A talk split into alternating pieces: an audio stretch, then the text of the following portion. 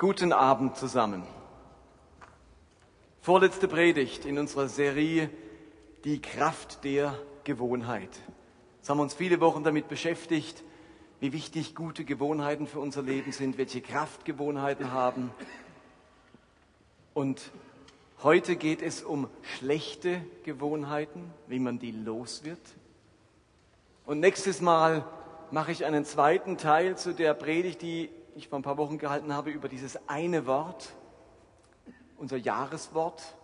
Und es haben mir schon einige ihr Wort geschickt mit einer kurzen Erklärung dazu, was, mit welchem Wort sie dieses Jahr unterwegs sein möchten. Und es wäre toll, wenn sich da noch ein paar einklinken würden und mir eine kurze Mail schreiben, wie heißt dein Jahreswort und eine kurze Erklärung, warum. Und einen Teil davon würde ich gerne nächsten Sonntag vorlesen, so als Ermutigung und als Ansporn für die anderen. Okay, heute geht es also um schlechte Gewohnheiten. Und ich war mit meiner Kleingruppe, also den Menschen, mit denen wir uns, mit denen ich mich ähm, regelmäßig treffe in einer kleinen Gruppe, waren wir vor einigen Monaten in einer Ausstellung im Naturhistorischen Museum in Basel. Und wir haben gedacht, wir gehen dort mal hin und gucken, ob Gott irgendwas zu uns sagt durch diese Ausstellung. Wir lernen ja immer wieder, dass wir ähm, oder ich sage das immer wieder, dass wir Lernende sein sollen, egal wo wir sind im Leben. Ein Jünger Jesu ist immer ein Lernender. Der lebt mit dieser Frage, was kann ich hier lernen? Und wir sind bewusst ins Naturhistorische Museum zu einer Ausstellung, die nannte sich Parasiten. Da ging es in der ganzen Ausstellung nur um Parasiten. Und äh, ja, und zu mir hat Gott da geredet. Und ich möchte euch aber ein paar Impressionen dieser Ausstellung vermitteln. Die läuft nämlich noch bis Ende April und einmal im Monat ist, ähm, wie nennt sich's, irgendwie Bar oder, oder Feierabendmuseum, da ist abends Eintritt frei und sich eine Bar aufgebaut und man kann dann, wenn man die ganzen Parasiten gesehen hat, dann noch ein Sandwich essen und was trinken. ist also ganz nett. Und die Ausstellung birgt viele spannende Exponate, und noch mehr spannende Geschichten. Da erfährt man zum Beispiel, dass es im Pazifik Krebse gibt, die sich in den Mäulern von Fischen einrichten, deren Zungen absterben lassen und dann deren Funktion einnehmen und von der Nahrung des Wirts mitessen. Also Zunge abbeißen, sich als Zunge ausgeben und dann das Maul aufsperren, wenn, man, äh, wenn der Fisch frisst. Das ist, da seht ihr denn, den kleinen Krebs, der so tut, als wäre er die Zunge des Fisches. Manche Parasiten, die können ihre Wirte so manipulieren, dass diese quasi zu willenlosen Zombies werden. Da gibt es zum Beispiel den kleinen Leberegel, der in Schafen lebt. Und der muss über zwei Zwischenwirte, nämlich für Schnecken und Ameisen, wieder in ein Schaf gelangen. Der Kreislauf ist Schaf, Schnecke, Ameise, Schaf. Nun ist das Problem, dass am Schluss, wenn der, dieser, die Larve des Leberegels in der Ameise ist, wie kommt er von der Ameise wieder ins Schaf? Denn Schafe fressen keine Ameisen. Also macht dieser kleine Parasit etwas. Er hängt sich im Gehirn der Ameise, also zumindest das, was sie an Gehirn hat, an den Nervenknoten, der für die Beißmuskulatur zuständig ist. Und stellt sicher, also er beeinflusst die Ameise so, dass die am Abend nicht zurück in den Bau geht, sondern sich an einem Grashalm festbeißt. Und dort hängt jetzt die Ameise und kann nicht mehr nach Hause. Und dann am Morgen äst das Schaf auf der Wiese und verschluckt dadurch an, ihren, an den, die an den Grashalmen hängenden Ameisen, die dadurch wieder in ein Schaf gelangen. Und so schließt sich der Kreislauf. Also eine Ameise, die dann nicht mehr sich steuern kann, ich gehe zurück in den Bau, sondern ähm, die wird fremdgesteuert. Damit ein Parasit möglichst weit verbreitet wird, manipuliert er seinen Wirt. Infizierte Wirte verhalten sich auffällig, Sie verlieren die Angst vor ihren Feinden. Sie sind nicht, plötzlich nicht mehr lichtscheu. Sie graben sich nicht mehr ein oder sie ändern ihre Aktivitätszeiten. Sie sind fremdgesteuert und verhalten sich anders, als es ihre nicht infizierten Artgenossen tun. Und dadurch werden sie viel häufiger gefressen und der Parasit sorgt für die Verbreitung. Müsst ihr euch das vorstellen? Der Parasit bewirkt, dass irgendein Tier plötzlich sich nicht mehr eingräbt, sondern einfach liegen bleibt als Opfer für Vögel oder nicht mehr lichtscheu ist, ins Licht rennt und dann sieht ihn jedes Beutetier. Das bewirkt ein Parasit, der diesen Wirt fremdsteuert. Infizierte Insekten die als Überträger von Eizellern ähm, wie dem Malariaerreger dienen, die stechen häufiger als nicht infizierte. Also ein infiziertes Stechmücke mit Malariaerreger sticht viel häufiger zu als andere. Warum? Weil dieser Parasit die Blutmahlzeit blockiert oder erschwert und so bleibt die Schnake hungrig und muss andauernd stechen, weil das, was sie sticht, nicht richtig verdaut werden kann und dann muss die andauernd stechen. Und so überträgt sich dieser Malariaerreger viel häufiger, als wenn die Stechmücke nicht infiziert wird. Bandwürmer zum Beispiel, die können in ihrem bis zu 20 Jahre langen Leben rund 10 Milliarden Eier legen. Das sind jährlich bis zu 70 Millionen oder das 1007-fache ihres Körpergewichts. Wenn die dann in deinem Darm sind, na dann Mahlzeit. Parasiten, die schrecken vor nichts zurück, wenn es darum geht, sich Überlebensvorteile zu verschaffen. Es kommt vor, dass die Wirtstiere von den Parasiten kastriert werden, um deren Fortpflanzung zu unterdrücken. Und diese Kastration ist eine sehr elegante Methode, die Ressourcen des Wirtstieres von der eigenen Fortpflanzung auf die Produktion von Parasiten umzulenken. Also wenn dieser Wirt sich nicht mehr fortpflanzt, dann hat er alle Kraft übrig, um mich zu versorgen und zu ernähren. Manche Parasiten, die kastrieren ihre Wirte mechanisch durch das Auffressen der Geschlechtsorgane. Das macht zum Beispiel der eingeweihte Fisch, der sich parasitisch in Seegurken entwickelt. Andere Parasiten, wie die Saugwürmer, die gehen viel geschickter vor und erledigen die Kastration ihres Wirtes hormonell. Sie scheiden ein Hormon aus, das beim Wirt bewirkt, dass er unfruchtbar wird. Also er verabreicht ihr eine künstliche Pille, dem Wirt. Und dadurch wird der unfruchtbar und kann keine Nachkommen mehr erzeugen und damit hat der, Wirt, äh, der Parasit viel mehr Energie und Ressourcen zur Verfügung. Aber es geht noch extremer.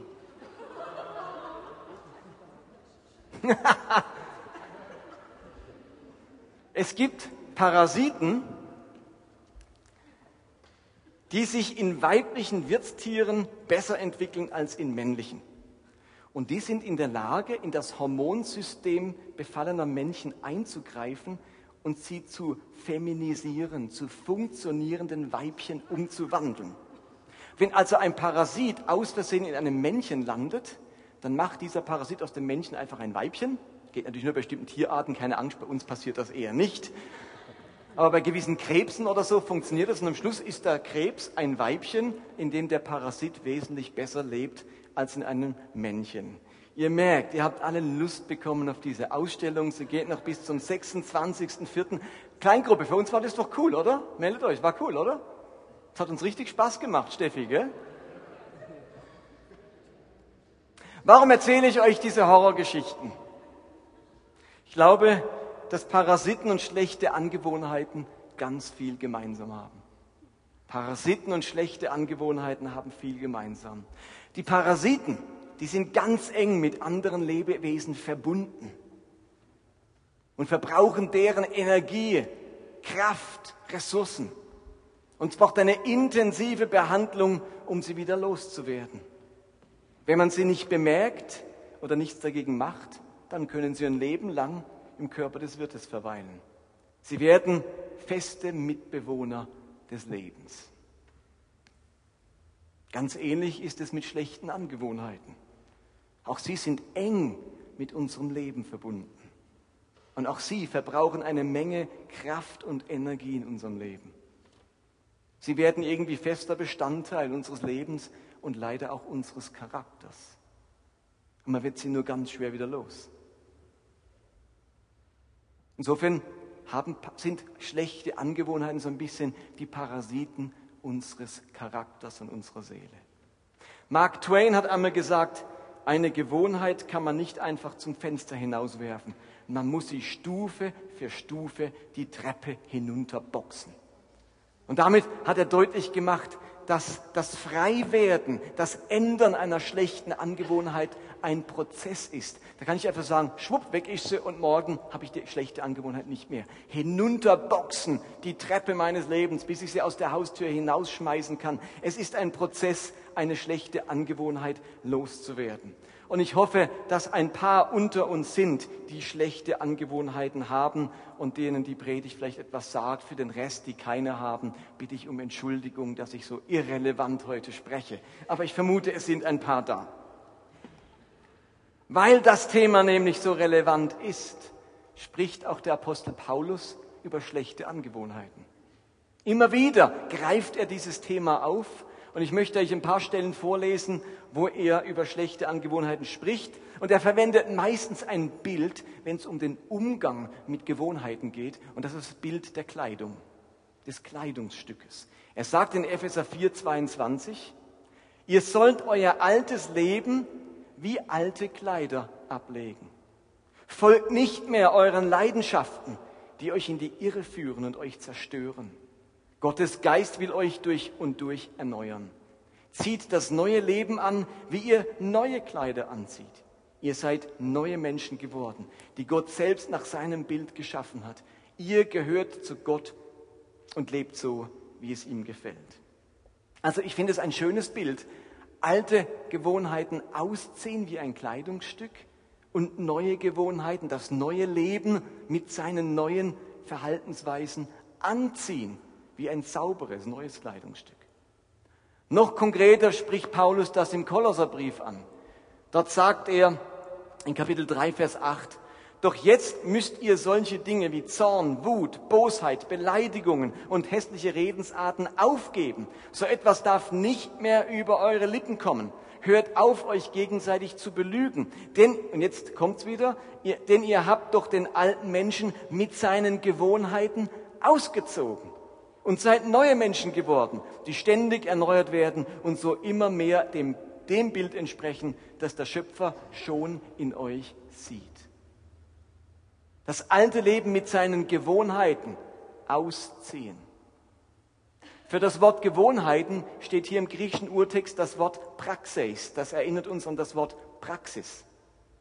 Also Paulus meint mit Gewohnheit, mit dem Wort Praxis, sowas wie unsere Lebenspraxis, unsere Verhaltensmuster, die Art, wie wir handeln. Das meint er mit Gewohnheiten, so wie wir es halt machen, unsere Praxis. Das sind schlechte Gewohnheiten oder können natürlich auch gute Gewohnheiten sein. Aber die, die wir ausziehen sollen, die Praxis, die wir ändern sollen, das sind natürlich schlechte Gewohnheiten. Alte Gewohnheiten oder schlechte Gewohnheiten gehören zu unserem alten Leben, als wir Christus und seine Werte und seinen Geist noch nicht gekannt haben. Und die guten Gewohnheiten, die gehören zu unserem neuen Leben, das Jesus uns schenken möchte. Die Frage ist jetzt, Paulus schreibt das so, dass wir Gewohnheiten ausziehen sollen. Wie geht das? Wie zieht man Gewohnheiten aus? Wie streift man die ab? Wie ändert man lang antrainiertes Verhalten? Wie macht man denn das? Kleidungsstücke an und ausziehen, das war im Altertum wesentlich komplexer, als das heute ist. Wir haben heute unglaublich funktionale Kleidung, die ist so geschneidert. Also wir könnten jetzt ein Experiment machen, lassen wir aber lieber sein. Man schafft es in einer Minute, all seine Kleider auszuziehen. Das schafft man. Wenn man es morgens eilig hat äh, aus dem Haus zu gehen, dann hat man innerhalb weniger Sekunden den Schlafanzug aus und die Kleider angezogen. Da muss man nicht erst brutal lang wickeln und kürzen und knoten. Das ist alles funktional. Da ist Knopf, zack, und da sitzt die Hose und rutscht mir nicht runter. Und ähm, steht hier zur Zeit Jesu, da war Anziehen und Ausziehen enorm aufwendig. Da gab es einfach Unterhose, zack, hoch. Das war ein langes Tuch und das hat man da gewickelt und verknotet und dann wieder nachgerafft. Und es gab zum Beispiel das berühmte Kleidungsstück, die Toga bei den Römern. Die war über fünf Meter lang, die konnte man gar nicht alleine anziehen. Sie besteht aus einem riesigen ellipsenförmigen Stück Stoff, das kunstvoll um den Körper gelegt wurde, wo jede einzelne Falte perfekt sitzen musste. Eine komplexe Angelegenheit. An- und Ausziehen war etwas komplexer. Wenn also Paulus dieses Bild gebraucht, dann meint er nicht, hey, schnell Unterhose wechseln. Also, das ist nicht schnell wechseln. Das ist ein Prozess. Ausziehen und anziehen, ähm, das braucht ein wenig Bemühung. Und es ist so typisch Paulus. Er schreibt hier in dieser Stelle, wo ich vorgelesen habe, ähm, benutzt er für Ausziehen ein Wort, das hat er selbst erfunden. So typisch Paulus, der erfindet manchmal Wörter, indem er verschiedene Wörter einfach zusammensetzt. Und er findet da ein neues Wort, das wie eine besondere Brisanz, eine besondere Deutlichkeit zum Ausdruck bringen will. Es ist so eine Kombination aus zwei Worten, die Paulus zu einem zusammenfügt, um damit zu betonen, wie stark und umfassend dieses Aus- oder Anziehen sein soll. Lasst mich euch das in einem Beispiel deutlich machen, wie Paulus das im Griechischen macht. Stellt euch vor, man kann für das Kleider, sich der Kleider entledigen, sagen ausziehen und Kleider abziehen. Kann man beides sagen. Der eine sagt, ja, ich muss noch Kleider abziehen, der andere sagt, ich muss Kleider ausziehen. Jetzt macht Paulus aus den beiden Worten ein Wort, nämlich Kleider aus abziehen. Oder ab ausziehen.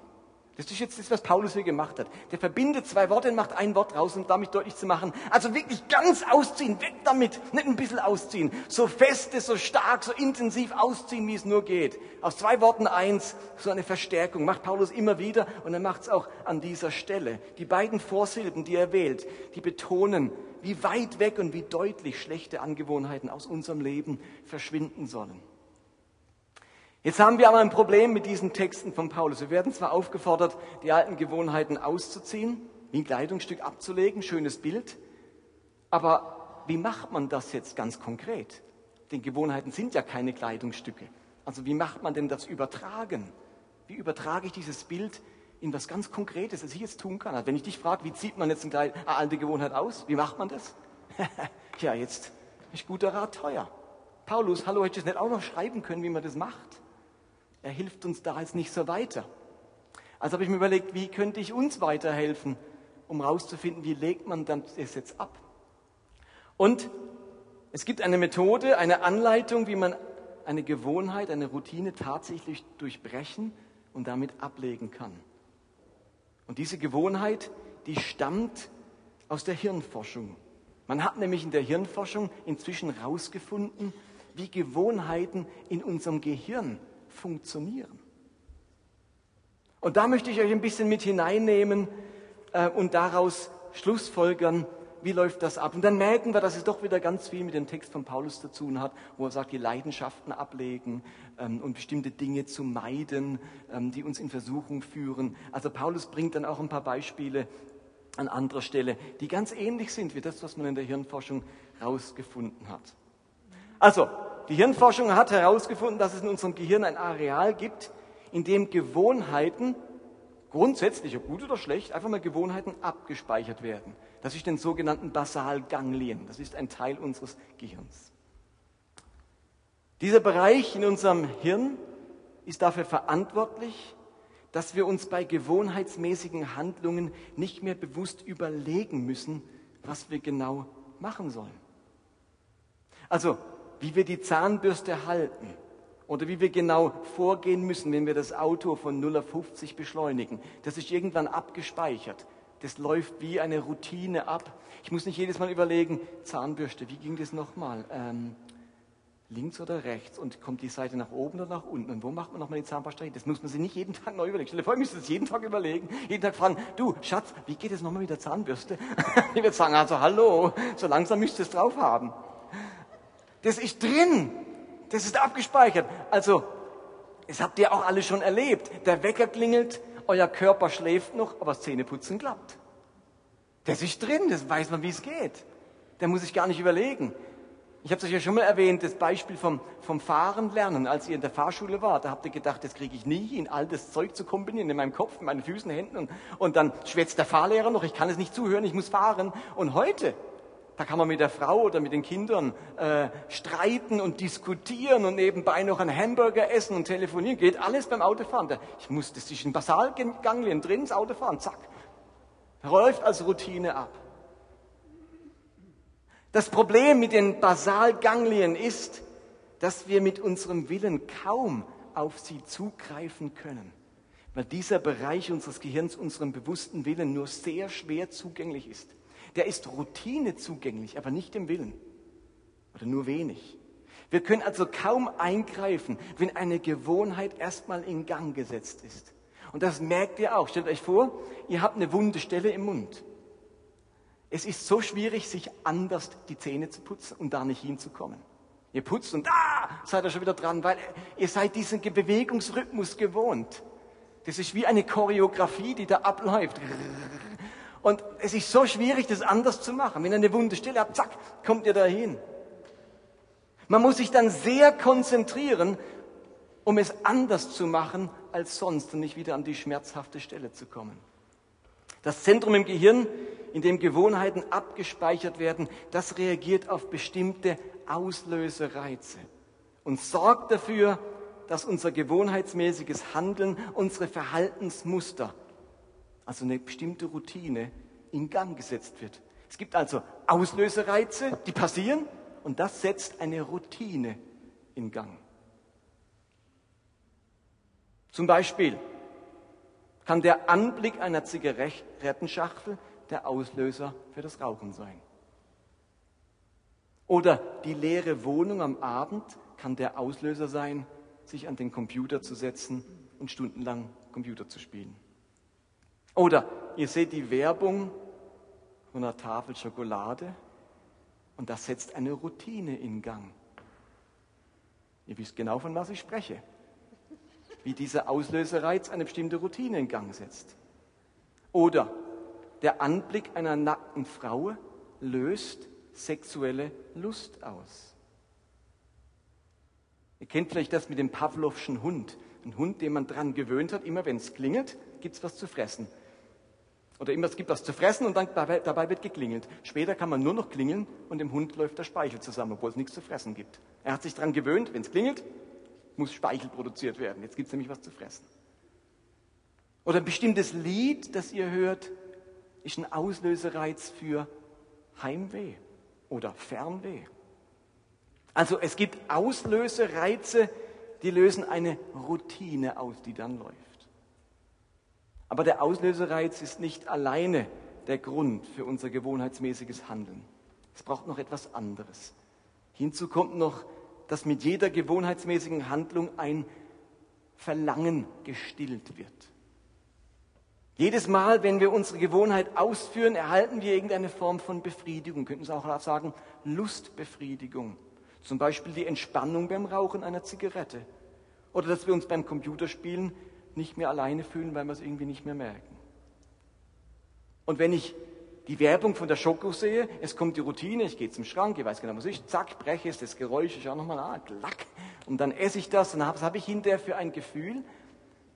So ein Glücksgefühl nach diesem Rippchen oder nach dieser Reihe oder dieser Tafel Schokolade.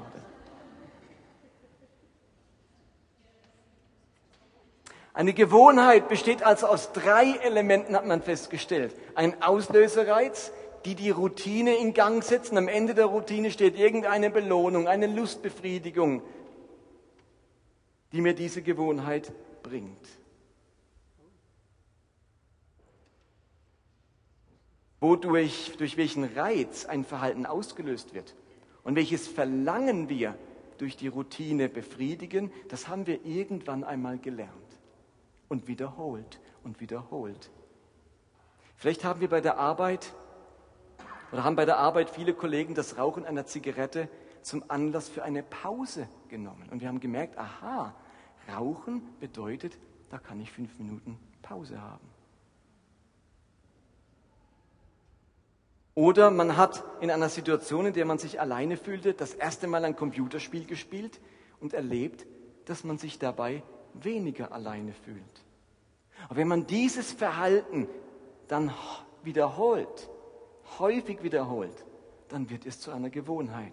Und alleine der Auslösereiz und das Verlangen nach der Belohnung reichen aus, um gewohntes Verhalten fast zwangsläufig in Gang zu setzen. Habt ihr das verstanden? Auslösereiz, eine Routine und die bringt eine Belohnung. Und diese beiden Elemente, Auslösereiz und die Belohnung, die reichen aus, um Routinen zu erzeugen. Mit diesem Wissen haben wir nun zwei Möglichkeiten, schlechte Gewohnheiten zu beenden. Wenn ich nämlich eins der drei Elemente verändere, dann ändert sich die ganze Gewohnheit. Und jetzt ist fast logisch, was kommt. Das Erste, was wir machen müssen, um eine schlechte Gewohnheit zu verändern, ist den Auslösereiz verändern. Den Auslösereiz vermeiden. Jetzt muss ich erstmal rausfinden, das ist ganz wichtig, welcher konkrete Auslöser eine bestimmte Routine in Gang setzt. Und es gibt erfahrungsgemäß, das wisst ihr von euch selbst, verschiedene Auslösereize. Zum Beispiel ein Auslösereiz, habt ihr auch auf eurem Predigtzettel, ist der Standort. Immer wenn ich an diesem Nachtclub vorbeilaufe, setzt die Routine ein, dass ich mir wieder einmal ein Pornoheft kaufe. Immer wenn ich dort vorbeikomme. Auslösereiz. Oder die Uhrzeit kann ein Auslösereiz sein. Immer um 13 Uhr, wenn die im Büro irgendwie die Glocke klingelt, gehe ich in die Kantine und hole mir einen Schokoriegel. Es kann auch der emotionale Zustand ein Auslösereiz sein. Immer wenn ich müde bin, also im emotionalen Zustand der Müdigkeit, schreie ich meine Kinder an. Oder andere Menschen können ein Auslösereiz sein. Immer wenn ich mit diesem Tenniskumpel zusammen bin, lästern wir über unsere Bekannten. Sonst lästere ich eigentlich nicht, aber immer wenn ich mit ihm zusammen bin, fangen wir an zu lästern. Oder zu guter Letzt kann ein Auslösereiz eine unmittelbar vorangegangene Handlung sein. Immer wenn ich die kranke Schwiegermutter besucht und gepflegt habe, trinke ich danach zu viel Alkohol. Das sind so die Auslösesituationen, die man unterscheidet. Und da könnt ihr bei euch jetzt mal überlegen, was sind denn für meine schlechten Gewohnheiten die Auslösereize? Es ist wirklich wichtig, dass wir die identifizieren. Denn eine Möglichkeit, eine schlechte Gewohnheit auszurotten, ist, den Auslösereiz zu vermeiden. Paulus sagt das mal zu Timotheus. Immer wieder, er gibt ihm so ein paar Tipps dem Timotheus, der an gewissen ähm, schlechten Gewohnheiten und Sünden leidet und sagt ihm, geh dorthin, fliehe die Lüste der Jugend, sagt Luther. Also sagt Paulus in der Luthersprache. Fliehe die Lüste der Jugend. Was er damit sagt ist, vermeide gewisse Auslösereize. Also das finden wir schon bei Paulus.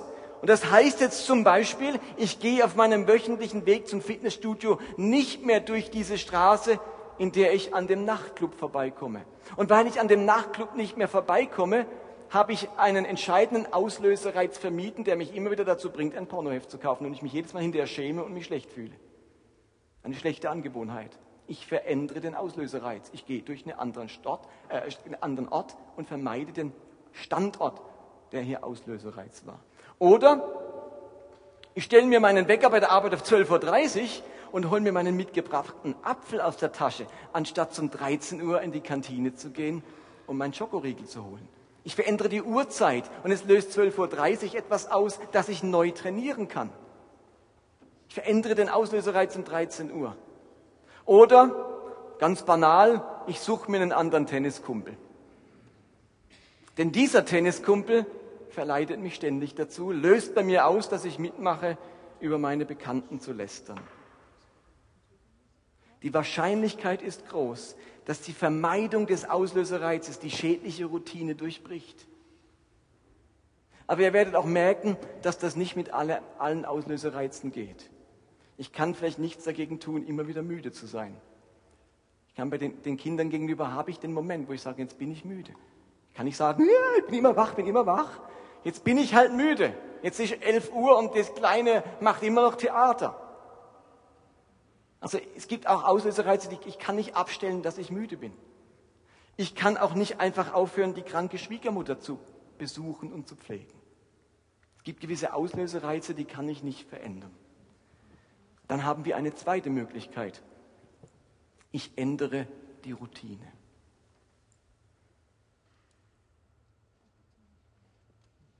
Ich habe festgestellt, oder wir haben festgestellt, dass schlechte Angewohnheiten nicht nur durch den Auslösereiz bestimmt sind, sondern auch durch eine Belohnung, eine Befriedigung, die diese Gewohnheit ähm, befriedigt. Jetzt ist wichtig, dass ich das Bedürfnis, das mit einer Gewohnheit befriedigt wird, auch herausgefunden wird von mir. Also der Auslösereiz rausfinden, das ist gar nicht so schwer. Muss man einfach mal überlegen, wann mache ich denn das immer? Wann passiert mir das immer? Wann bricht diese schlechte Angewohnheit durch? Was ist denn der Auslöser? Und den mal wahrnehmen. Aber was auch hilft, ist sich überlegen, welche Belohnung bekomme ich denn, wenn ich diese Routine ablaufen lasse? Wenn diese Routine, diese geschlechte Gewohnheit in Gang gesetzt wird, was ist denn hinterher die Belohnung, das schöne Gefühl, die Lustbefriedigung, die ich gewinne? Welches Bedürfnis wird denn befriedigt? Was würde ich vermissen, wenn ich mich jetzt plötzlich nicht mehr so verhalten würde, wie ich es gewohnt bin? Nochmal ein Beispiel für schlechte Gewohnheiten. Schokolade essen ist eine schlechte Gewohnheit und ich mache die immer, wenn ich abends auf dem Fernseher, auf dem Sofa sitze. Oder ich sitze abends auch vor dem, auf dem Sessel, wenn der Fernseher läuft und ich schlafe immer dabei ein. Ich werde müde, bin aber zu faul zum Aufstehen. Oder ich schreie meine Kinder an, wenn sie sich respektlos mir gegenüber verhalten. Dahinter stecken nun ein paar mögliche Bedürfnisse. Warum esse ich diese Schokolade? Warum mache ich das? Geht es wirklich nur um dieses Glücksgefühl, es hat so gut geschmeckt? Oder ist es vielleicht das Bedürfnis nach Geborgenheit? Ich möchte mich sicher und aufgehoben fühlen. Wenn ich so die Schokolade esse, das ist so heimlich, das ist so ein Wohlgefühl, aber ich nehme ständig dabei zu auf dem Sessel vor dem Fernseher einzuschlafen. Was steckt denn dahinter? Irgendwie möchte ich keine Zeit verschwenden. Ähm, ich möchte das noch mitkriegen und ah, das ist jetzt so interessant. Oder ich möchte meinen Gedanken, von meinen Gedanken in meinem Kopf abgelenkt sein. Aber die Konsequenz ist, ich schlafe andauernd zu wenig. Aber der Gewinn ist, wenn ich da vom Fernseher einschlafe, dann äh, da schlafe ich wenigstens ein. Versteht ihr, was ich meine? Dann, das lenkt mich ab von den Gedanken, da lasse ich mich berieseln und dann schlafe ich einfach besser ein. Also das ist so der Gewinn, wenn man vom Fernseher einschläft. Was ist der Nachteil? Warum ist eine schlechte Angewohnheit? Weil ich dann drei Stunden auf dem Sessel liege, anstatt zum guten Bett und morgens verspannt bin und einfach schlecht ausgeschlafen habe. Das ist eine schlechte Angewohnheit. Geht doch ins Bett und schlaf dort. Aber warum mache ich es nicht? Weil ich eben besser einschlafe auf dem Sessel beim berieselt werden. Versteht ihr, was ich meine? Das ist die Belohnung, das ist der Nutzen dieser schlechten Angewohnheit. Beim Tenniskumpel. Was ist denn mein persönlicher Nutzen, wenn ich mit dem über die Bekannten ablästere? Eigentlich will ich gar nicht lästern. Aber was ich will, ist, ich möchte diesen Tenniskumpel nicht vor den Kopf stoßen, wenn ich nicht mitmache. Ich möchte, dass wir irgendwie uns gut verstehen und nicht so, so, so irgendwie so ähm, stur oder, oder fromm tun, sondern also ich möchte es hier nicht lästern. Sondern ich mache dann mit, weil ich dem seine Freundschaft nicht verlieren will oder weil ich denke, dann ist er mir vielleicht böse. Also der Nutzen vom Lästern ist nicht das Lästern an sich, sondern weil ich denke, dann verstehen wir uns gut, dann bleibt er mir ein treuer oder ein zugewandter Freund. Und wenn ich nach der Besuch der Schwiegermutter Alkohol trinke, dann, dann mache ich das nicht, weil ich eigentlich Alkohol so gern habe. Vielleicht schmeckt mir Alkohol nicht mehr. Aber wisst ihr, was der Alkohol bewirkt? Ich entspanne mich, ich komme runter.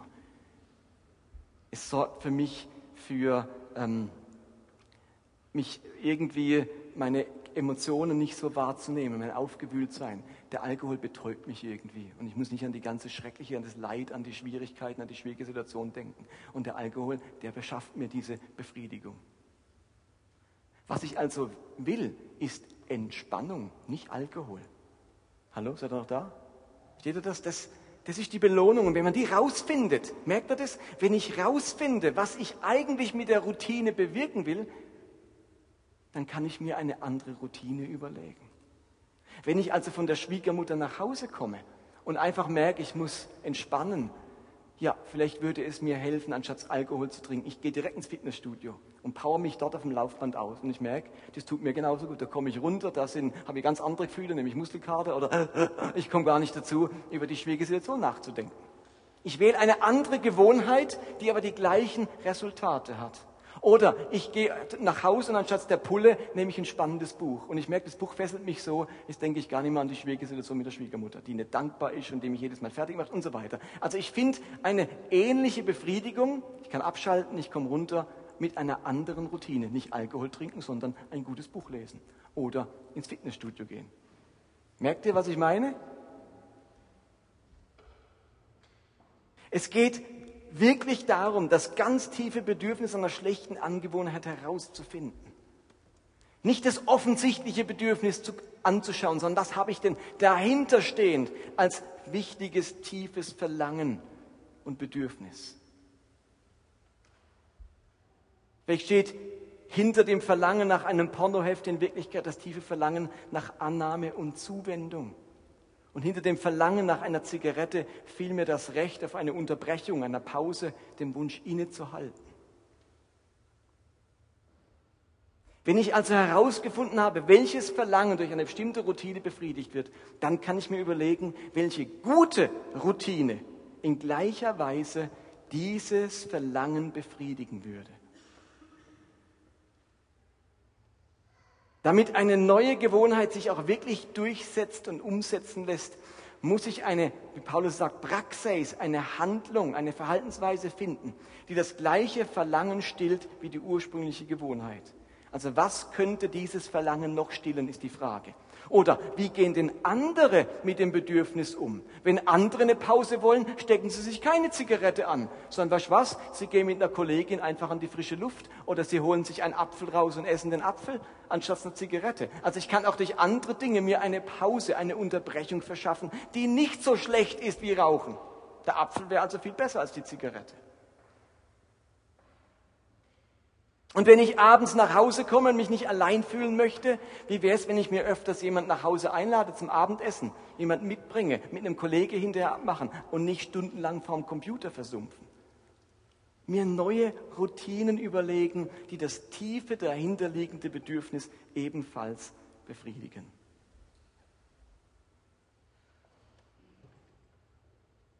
Lass mich das Ganze nochmal zusammenfassen. Gott möchte, dass wir alte Gewohnheiten durch neue Gewohnheiten ersetzen. Wir sollen sie wie ein altes Kleidungsstück ablegen und neue Gewohnheiten wie ein neues Kleidungsstück anziehen. Wie man das konkret machen kann, das ist ein Prozess, eine Alltagsarbeit, die nicht von heute auf morgen geschieht. Wir haben uns schlechte Gewohnheiten lange angewöhnt und es braucht Zeit, bis wir sie durch neue ersetzen. Man muss sie wirklich die Treppe hinunter kämpfen. Aber was wir machen können, ist, und das sind nochmal die fünf Punkte, ich glaube, ihr habt es auf eurem Predigtzettel, wir nehmen uns eine bestimmte schlechte Angewohnheit vor. Nennt irgendeine, die ihr habt, und sagt, das ist eine schlechte Angewohnheit, die will ich loswerden. Und jetzt versuchen wir genau herauszufinden, was der Auslösereiz ist, der die ungute Routine in Gang setzt. Was ist der Auslöser? Und wenn es möglich ist, versuchen wir, diesen Auslösereiz in Zukunft zu meiden. Dann wird auch nichts mehr Ungutes ausgelöst von diesem Reiz. Was ich auch machen kann, ist, wir ersetzen unsere Routine durch eine neue, die in ähnlicher Weise unser Verlangen befriedigt, aber jetzt keine negativen Auswirkungen auf unsere Seele und unseren Körper hat, sondern positive. Dann ist es eine gute Angewohnheit. Und lasst mich zum Schluss noch etwas ganz Wichtiges sagen. Ich habe jetzt davon gesprochen, dass es ein Prozess ist. Und den Prozess, den können wir gehen. Dazu braucht es Weisheit, dazu braucht es Ehrlichkeit. Aber es ist ein Prozess. Aber wir sind alle auch Christen. Wir haben den Geist Gottes. Und Jesus sagt in Johannes 8, wenn der Sohn frei macht, der ist wirklich frei. Jesus kann uns Befreiung schenken, gerade dort, wo wir mit unserer Kraft, mit unserem Latein und unserer Weisheit am Ende sind. Aber das habt ihr sicher auch schon gemerkt. Gott ersetzt nicht uns die Arbeit. Gott ist nicht der, der, wo ich sagen kann, mach's Gott, dann habe ich nichts zu tun. Das funktioniert fast nirgends. Ich kann Gott nicht missbrauchen als den, der mir alle Arbeit abnimmt. Er ist die große Unterstützung, die Hilfe. Er ist der, der Dinge möglich macht, wo mir vorher nicht möglich waren, der Dinge überhaupt erstmal in Gang setzt. Er kann mir Befreiung schenken. Er kann mich von etwas frei machen, dass ich überhaupt einmal so einen Prozess beginnen kann. Jesus macht frei. Aber das heißt nicht, dass ich dann trotzdem ungeniert am Nachtclub vorbeilaufe oder weiterhin bestimmte Auslösereize aufsuche, die schlecht für mich sind. Jesus kann frei machen. Wer den Sohn, wen der Sohn frei macht, der wird wirklich frei. insofern möchte ich euch zwei Dinge ans Herz legen. Jesus einladen in eure schlechten Angewohnheiten. Ich muss ihn einladen in meine schlechten Angewohnheiten. Er ist der, der mich frei macht. Er ist der, der diesen Prozess Kraft und Geist und Ausdauer und Mut und Hingabe verleiht. Und das andere, wozu ich euch einladen möchte, ist, eure schlechten Angewohnheiten wirklich auf den Grund zu gehen. Ihr müsst euch damit auseinandersetzen. Warum mache ich das? Was ist der Auslöser und was ist die große Belohnung dieser Gewohnheit? Und wenn ihr das durchschaut habt, dann können wir ganz konkret Dinge verändern. Und auch Gewohnheiten, die vielleicht 20 Jahre antrainiert sind, lassen sich so verändern. Jesus macht frei und wir dürfen in einen Prozess einsteigen. Amen.